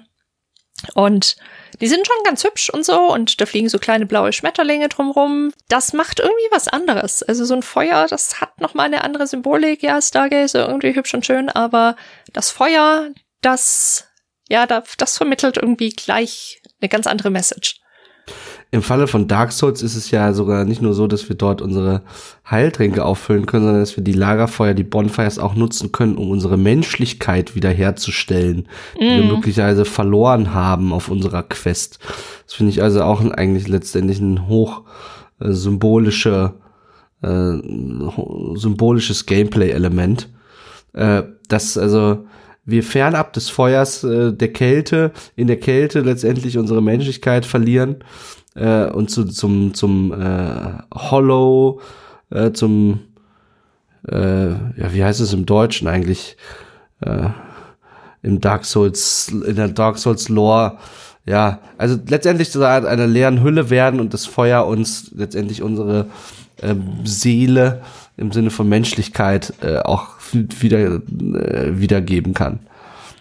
Oh ja, sehr schön. Also ich denke jetzt natürlich nochmal, um auf, auf das Heiligkeitsding zurückzukommen, natürlich auch irgendwie an die flammenden Zungen des Heiligen Geistes. Also da nochmal auf heilig, aber auch so irgendwie auf, mhm. auf was, was Seelisches, was hier nochmal uns durch das Feuer irgendwie eingeblasen wird, sag ich mal. Ein zweites Beispiel, das ich da noch mitgebracht habe, ist A Plague Tale. Also spielen die junge Amicia, die einen kleinen Bruder hat, der von einer Krankheit befallen ist und aus irgendwelchen Gründen ist die Welt, in der sie sich befinden, ja, löst sich natürlich dann im Verlauf der Geschichte auf, wieso das so ist, aber jedenfalls am Anfang ist es nicht klar, wird von einer Rattenplage ein ja, hergesucht. Ähm, Anfang noch relativ überschaubar, später dann wirklich mit ganzen Ratten-Tornados, wo viele auch gesagt haben, das ist zwei Schippen too much gewesen. Sorry, da kann ich nicht mehr mitgehen. Aber jedenfalls, da ist das Spiel mechanisch so, dass wir ähm, Licht brauchen und meistens ist das eben in, ja, es ist so eine mittelalterlich angehauchte Welt, ähm, ein Feuer in irgendeiner Form, entweder eine Fackel oder so eine Laterne mit einem brennenden Feuer drin, die wir brauchen, um bestimmte Areale quasi überhaupt zu passieren, weil überall diese Ratten sind und überall, wo kein Licht ist, fallen sie über einen her. Das bedeutet eben, ja, es gibt verschiedene Spielelemente dann, wo aus irgendwelchen Gründen wir zum Beispiel nur einen Stock haben, der sehr schnell wieder ausbrennt. Da müssen wir uns beeilen, um dann eben zum nächsten Feuer zu kommen. Also von einem Lichtkegel quasi zum nächsten, um uns dann einen neuen Stock zu holen und so. Oder andere Elemente, wo wir aus anderen Gründen kein Licht haben oder das sehr schnell aufgeht, ausgeht und wir quasi dadurch immer in dieser Bedrohung sind und eben auch ganz stark dieses Licht-Schatten-Thema aufgeht. Und das können wir natürlich in dem Spiel auch als Waffe ausnutzen, denn ähm, Gegner ja Stadtwachen und solche Sachen, die hinter uns her sind und wenn wir die Fackel dieser Gegner löschen oder die Laterne zerschießen. Amis hat so eine Steinschleuder, mit der sie sehr gut umgehen kann. Dann fallen die Ratten eben über die Gegner her. Also wenn das Licht ausgeht, ja, kann man natürlich jetzt auch ganz weit deuten, die Lebensquelle, die Lebensenergie. Wenn, wenn das dieses lebensspendende Element wegfällt, dann kommen die Ratten und dann ist der Tod da schlussendlich. Und also ähm, das Spiel arbeitet eben sehr, sehr viel mit diesen Bildern, mit diesen, ja, wie gesagt, völlig over the top, diese Rattentornados, die am Ende da sind und Millionen von Ratten. Irgendwann ist das ganze, ja, der ganze Bildschirm ist eigentlich nur noch ein waberndes Meer aus Ratten und wir sind da irgendwie mit unserer kleinen Fackel oder was wir da gerade mit uns rumführen und eben den kleinen Bruder ja, gehen wir da irgendwie durch und dann eben so dieses Licht und die schwarzen Ratten außenrum. Also da wird eben ganz viel mit, mit Licht, Schatten, hell, dunkel, Feuer, nicht Feuer und so ganz viel bildlich gearbeitet, um so ein Gefühl von, wir sind abhängig, wir brauchen das und das ist eben so vergänglich, dieses Feuer und wenn eine Sache passiert, dann ist es vorbei. Also dieses, die, diese Beklemmung und diese Bedrückung, die wird da ganz, ganz deutlich und eben die große Freude, wenn man sieht, oh Gott, das ist die nächste Lichtquelle, okay, da können wir irgendwie kurz, kurz ausruhen und kurz zu Atem kommen. Also der Rattentornado ist am Ende immer noch ein wenig glaubwürdiger als der äh, der Hai-Tornado, der einem in dem kultigen Trashfilm Sharknado dann begegnet, oder? ja, ja, ja, ja, vielleicht, ja, ja. Verlangt weniger Suspension of Disbelief von den Konsumenten als äh, ein Tornado aus Haien. Ein schönes Konzept. Auch das werden wir, wie alle anderen Konzepte, die wir hier besprechen, natürlich in den Show Notes verlinken. Denn das ist natürlich auch ein ganz wichtiges Element zu verstehen, warum wir uns, äh, warum Spiele funktionieren, warum wir eben solche Rattentornados in solchen Spielen auch mal einfach annehmen, weil wir eben so eine Suspension of Disbelief betreiben und quasi sagen, wir schalten sehr bewusst aus dieses kritische Denken und dieses Wissen darum. Natürlich ist es in der Realität nicht so, sondern wir sagen, das schalten wir aus und nehmen jetzt diese Realität, wie sie uns im Spiel angezeigt wird, wie, die, wie sie uns erzählt wird, an und lassen uns darauf ein. Uns ist klar, das ist ein Spiel, was da passiert. Die Geschichte, die kann andere physikalische Gesetze haben und so weiter, als wir das in der Realität haben. Ja, bleibt nur noch die Liebe zum Abschluss. Was für ein schöner Abschluss. Wir hören mit der Liebe ah. auf. Viele symbolische Bereiche hier, aber die Liebe ist die größte unter ihnen. Oh ja, ah. ja, sehr schön, ja. sehr schön. Oder so. Schlechtes, ja, ja. schlechtes ähm, Korinther-Zitat, ja. Richtig. An der Stelle. Ganz genau. Ähm, ja, die Liebe. Also, äh, sagen wir mal, semantisch jetzt wirklich auch ein anderer Bereich. Wir haben viel über durchaus Düsteres gesprochen hier heute schon von Zerstörung über Inquisition, über Schutz vor Rattentornados, ähm, also viel Beängstigendes und äh, jetzt auf einmal die Liebe. Wie passt die hier? Wie passt die hier ins Bild? Ja, das, Tja, das scheint das da irgendwie gar nicht zusammenzupassen. das ist halt das Letzte, was noch übrig ist, muss jetzt halt jetzt sein. nee, also wir haben ja ganz viele sprachliche Begriffe auch und Redewendungen, die wir nutzen, sowas wie ja die brennende Leidenschaft. Wir können Feuer und Flamme für jemanden sein. Manchmal wird auch von der heißen Liebe gesprochen oder die Liebe, die abkühlern kann, dann eben als, mhm. als Kontrast dazu, wo das Feuer der Liebe ausgehen kann. Und ja, also schon ganz viel irgendwie hier sind wir wieder bei Rot, Rot die Liebe und so weiter. Also sowohl farblich als auch vom, vom Sprachlichen können wir da was finden was uns in diese Richtung führt. Ja, natürlich können wir auch in Richtung Erotik gehen. Da passt auch das erste Spielbeispiel gut rein. Auch da kann man natürlich erhitzt sein wegen solcher Dinge. Und nochmal ein Beispiel aus The Witcher 3. Wenn wir uns am relativ am Ende des Spiels dafür entscheiden. Wir haben ja die Möglichkeit, mit sowohl Triss als auch mit Jennifer eine Liebesbeziehung einzugehen. Und wenn wir uns für Triss entscheiden oder auch wenn wir für uns für beide entscheiden, das gibt auch ein sehr spannendes Ende, ohne das weiter spoilern zu wollen, aber wenn wir uns für Triss entscheiden, an einem Abend, wo sie eigentlich abreisen soll, da stehen sie ja am, am Hafen und wenn Gerald da eben die Entscheidung trifft, mit Triss ein Abenteuer einzugehen, dann sehen wir in der nächsten Szene, wie die in einem Leuchtturm sitzen und eben nach und nach übereinander herfallen und ein, äh, an der Stelle muss es erwähnt werden ein äh, phallisches Symbol auch der Leuchtturm. Oh, richtig, richtig, ja. natürlich, das das darf nicht fehlen. Danke für den für den wichtigen Einschuss an dieser Stelle. Jetzt komme ich auch mit fallisch. Ja, ja. ja du hast du hast ja. das jetzt. Jetzt sind wir im ja. Bereich, wo wo einfach die Assoziationen fließen und dann das lange ja, Ding mit der heißen Spitze, der Leuchte. ja. Wo alle, alle Hüllen fallen und alle Zurückhaltung über Bord geworfen wird, sind wieder beim Hafen. Jedenfalls die beiden oben im Leuchtturm. Das Feuer geht natürlich an, es ist sehr romantisch und dann wird es eben immer hitziger und diese Szene endet ziemlich witzig dahingehend, dass wir dann rauszoomen und da fährt so ein Boot vorbei mit ein Schiff, eigentlich ein größeres mit mit einigen Menschen drauf und die wundern sich, was denn da mit diesem Leuchtturm los ist, weil der irgendwie so rhythmisch anfängt immer zu leuchten und wieder aufzuhören zu leuchten und das hat, glaube ich, für sehr, sehr viele Lacher gesorgt. Diese Szene quasi von, von einer sehr ernsten, heißen Begierde, die, die sich da irgendwie Bahn bricht, dann den Schwenk findet zu einem ziemlich witzigen Ende. Wenn man sich versucht, von der sprachlichen Ebene zu nähern, ähm, ich weiß nicht, ob es im tatsächlichen etymologischen Zusammenhang steht, aber im Englischen gibt es hier das Wort Heat, was einerseits die Hitze bezeichnet, mm. aber im Tierreich eben auch äh, Phasen von äh, Läufigkeit beziehungsweise die Brunft bezeichnet. Ja?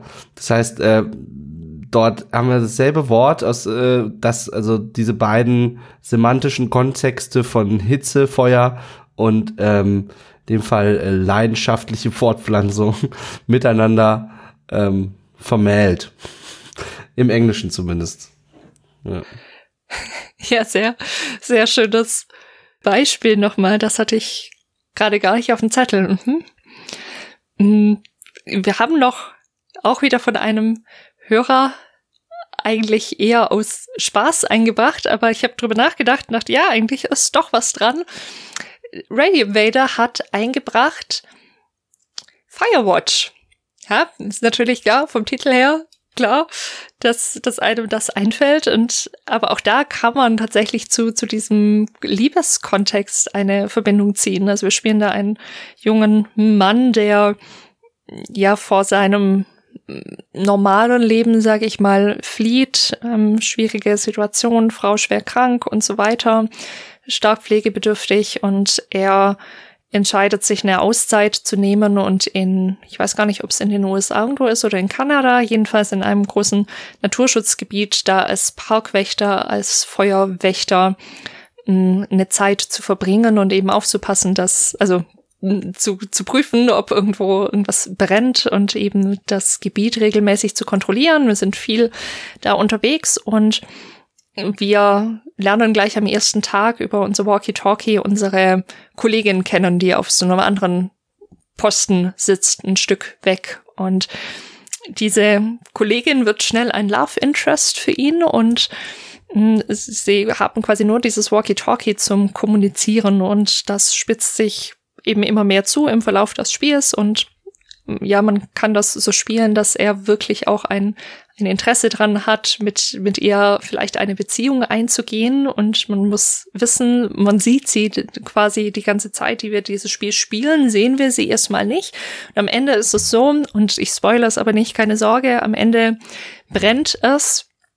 Und wir müssen das Gebiet verlassen und da tut sich quasi die Chance auf, diese Frau vielleicht endlich tatsächlich zu treffen, weil er, um aus diesem Gebiet rauszukommen, zu ihrem Turm eben hin muss. Und ob das stattfindet oder nicht, wird natürlich jetzt an dieser Stelle nicht verraten. Und wenn ja, wie es stattfindet.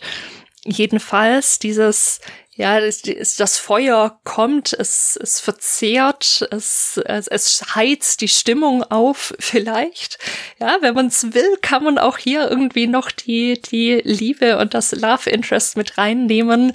Wie ihr seht schon, natürlich an manchen Stellen ist es ein bisschen, ja, muss man den, den Zusammenhang ein bisschen an den Haaren herbeiziehen. Also es funktioniert, wie gesagt, nicht mit jedem Feuer gleich gut in jedem Spiel, aber das, ähm, fand ich nochmal einen witzigen Einwurf, wo ich erstmal dachte, ha, ja klar, Fire, Firewatch muss hier genannt werden. Und dann aber doch dachte, ja, ja, stimmt. Man, man könnte, wenn man, wenn man will, könnte man auch hier nochmal, so wie sich das zuspitzt mit dem Feuer und eben auch der Beziehung zwischen den beiden, das läuft irgendwie so ein Stück weit parallel, könnte man sagen, könnte man auch da so eine Verbindung ziehen. Ich meine, wenn man es banal ausbuchstabiert, ähm, den Zusammenhang zwischen, zwischen Feuer und, und Liebe letztendlich auch. Ne, das Feuer, die Wärme, die das Feuer spendet, ermöglicht es einem, einander gegenüberzutreten in größtmöglicher Nacktheit. Ja. Ähm, mhm. Und das wiederum hat natürlich Implikationen für die Liebe, so, ne? Ähm, und deswegen ist es häufig also ein Setpiece eben für, ähm, sagen wir mal, ähm, amoröse, aber auch erotische ähm, ja, Events, In-Game-Events. ja. ja, da kommt ja auch die körperliche Hitze dazu, die Hitze der Situation. Kann man jetzt natürlich auch ganz biologisch, ja, Blutdruck steigt, es wird einem warm und so weiter, kommt mhm. auch die Hitze. Also ja, um es nochmal ganz zu entromantisieren, auch auf der Ebene ja. könnte man das deuten, aber nein, lass uns, lass uns lieber auf der, auf der symbolischen Ebene bleiben, ja, das Feuer, das vielleicht was Neues, eine neue Verbindung schmiedet, das, das könnte man noch, hm. könnte man noch nehmen. Wir brauchen es zum Schmieden, zum Verbinden von Elementen. Hm. Gute, gute Beobachtung. Danke, habe ich, glaube ich, in irgendeinem Symbolbuch gelesen. Und fand, fand ich aber sehr, sehr schön. Ähm, vielleicht noch ein, ein abschließender Satz, weil ich das vorhin gesagt habe, dass diese Symbolsachen, die im Internet stehen, oft eben irgendwie Quark sind. Also es gibt auch Bücher, die eben das versuchen nicht zu machen oder Websites, da können wir auch noch was in die Show Notes packen, wenn ihr euch für das Thema Symbolik interessiert, wo eben genau auf solche, wie ist es in der Mythologie, wo taucht dieses Symbol da auf, wie vielschichtig ist es eben auch da in ganz verschiedenen Kontexten dargestellt. Da können wir auch sehr gerne noch was in die Show Notes packen.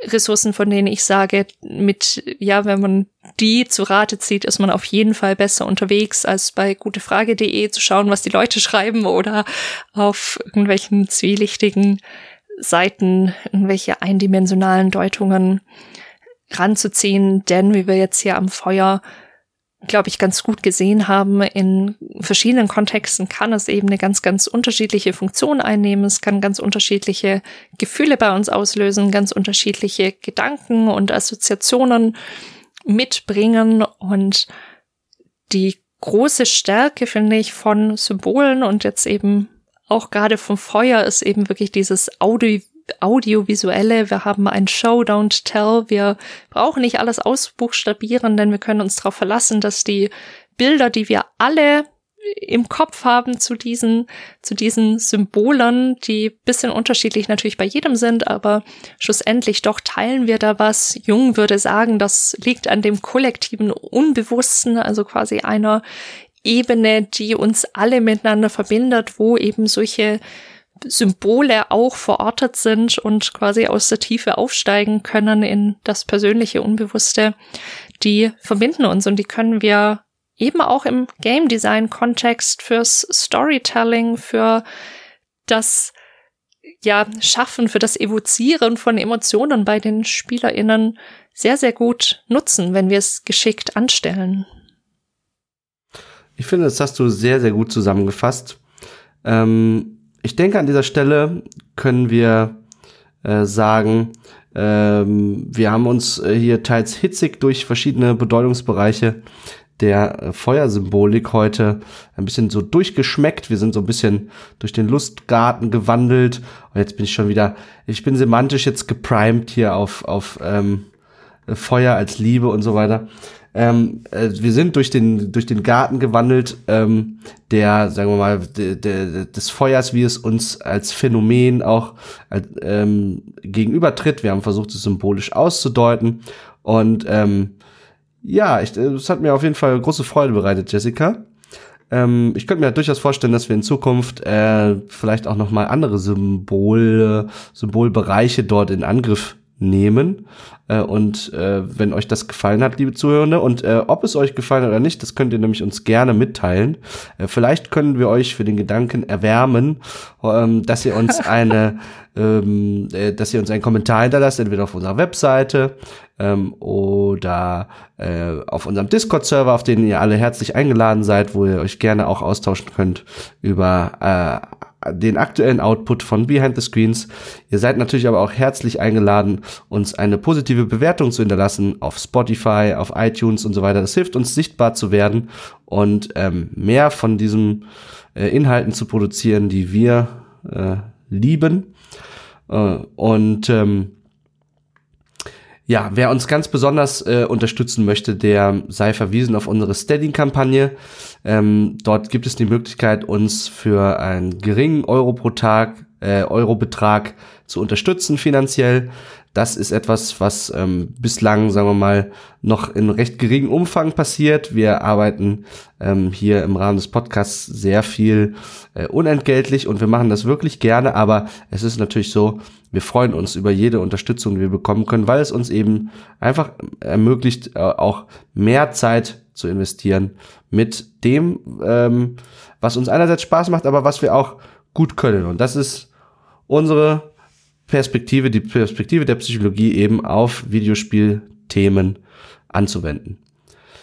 So, äh, ich denke, damit wäre alles gesagt und ich äh, verabschiede unsere äh, Zuhörenden in die Kälte da draußen ähm, des Monats November und äh, vielleicht hat es dem einen oder anderen hier äh, ein paar warme Gedanken beschert, das Thema des heutigen Tages. Ähm, ich sag auf Wiedersehen und vielen Dank, Jessica. Dankeschön. Tschüss. Tschüss.